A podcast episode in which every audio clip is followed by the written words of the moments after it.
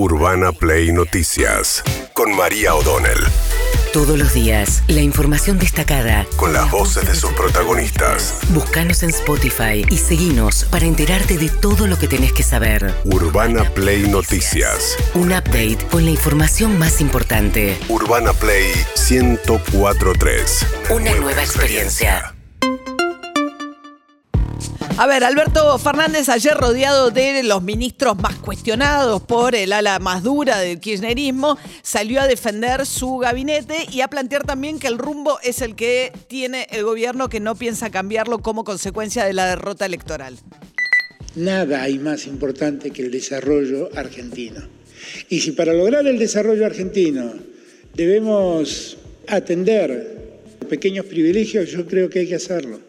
Porque esta ley lo que permite es que si una pyme compite con una multinacional y la diferencia que tiene es mínima respecto de la oferta que se ha hecho, privilegiar a la pyme. ¿Y está mal? No, está bien. Yo confío que nosotros, este camino que iniciamos en el 2019, no se altere. En lo que a nosotros concierne, no se va a alterar. Bien, que el camino no se altere, en lo que a nosotros concierne este camino no se va a alterar, decía ayer Alberto Fernández, que uno no sabe a quién le está hablando, si le está hablando a la oposición, si le está hablando a sus socios dentro de la coalición de gobierno. Cristina Kirchner no apareció, ayer no se reunió con Alberto Fernández, se reunió con Guado de Pedro en el Senado, fue al Senado a ver a Cristina Kirchner, el ministro del Interior, estaba Máximo Kirchner, analizando la derrota y cómo seguir. Según Leandro Santoro, el candidato a diputado en la ciudad de Buenos Aires, este jueves vienen anuncios del gobierno. Acá hay que gestionar, hay que resolver problemas. Eh, yo te soy franco, o sea, yo vengo acá a dar la cara. Después de una situación como la que vivimos, razonablemente todo el mundo tiene que analizar. Yo descreo de esos análisis de 24 horas, donde aparecen los que tienen la respuesta a todo. Si hubiésemos hecho esto, hubiésemos, nos hubiese ido mejor o tendríamos que haber hecho tal otra cosa. La verdad que si alguien hubiese, se hubiese imaginado este escenario, lo tendría que haber eh, compartido mucho antes y sin embargo eso no ocurrió. Todos sabíamos que enfrentábamos una situación de mucha adversidad, tanto material como simbólica, y yo creo que la responsabilidad ahora está, la pelota está en la cancha del gobierno. El gobierno tiene que resolver problemas. Yo hoy hablé con el presidente, me comunicó que el jueves seguramente va a haber anuncios importantes. Bien, Leandro Santoro, que es el candidato en la ciudad de Buenos Aires, sacó cerca del 25% de los votos. No, la verdad es que fue parecido al desempeño entre 25 y 30 se mueve el peronismo en capital. Sí, es el piso que tiene, el piso y el techo que tiene el no peronismo. No fue especialmente mala la elección de Santoro frente a otras elecciones que ha tenido el Frente de Todos, pero bueno, eh, Alberto Fernández, que ayer se rodeó con los ministros más cuestionados, con Culfas, el ministro de Desarrollo, con Martín Guzmán, el ministro de Economía, también con Juanchi Zabaleta, eh, que es ahora el Ministro de Desarrollo. ministro de Desarrollo y con Catopodis, que es el ministro de Obras Públicas, que viene de perder uno en San Martín, en el conurbano, digamos, algunos de los distritos donde el Frente de Todos le fue muy mal. Y con Santiago Cafiero, un hombre al que le apuntan todo el tiempo. Le apuntan todo el tiempo. Eh, anuncios el jueves, después ampliamos de Sí. qué vendrá, ¿no? Básicamente jubilaciones, salario Consumo, mínimo, consumo. bolsillo, bolsillo. Bolsillo. Bien, Victoria Tolosa Paz, que dijo la candidata que perdió por casi cinco puntos en la provincia de Buenos Aires a manos de Santilli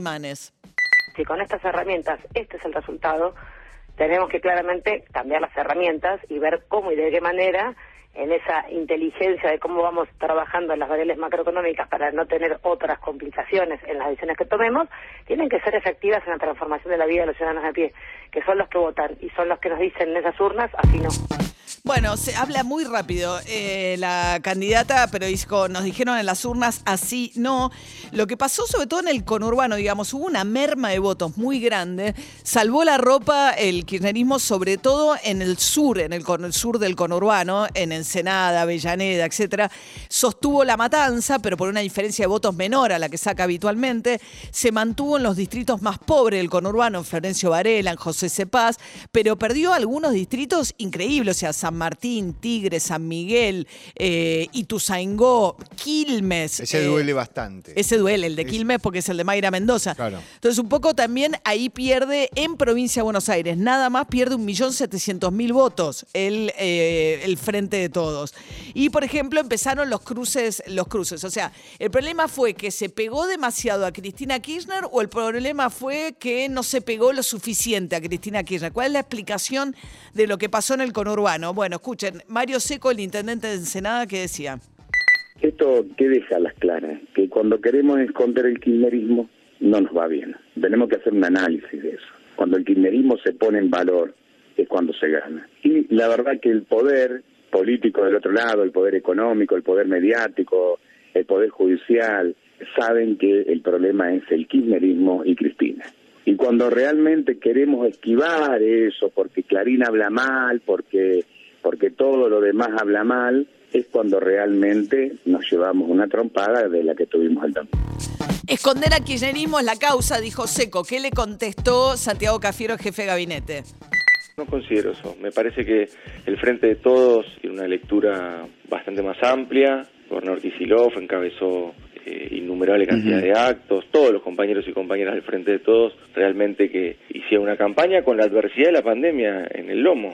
Y eso es lo que no me, me parece que no hay que perder de vista. Estas elecciones paso son el punto de partida para las elecciones generales. En noviembre nosotros pensamos que, que mucha gente más se tiene que sumar y que tiene que participar y también creemos que hay que profundizar la reactivación económica. De esto se va a salir vacunando y reactivando. Y ese es el, el norte que nos fija el presidente.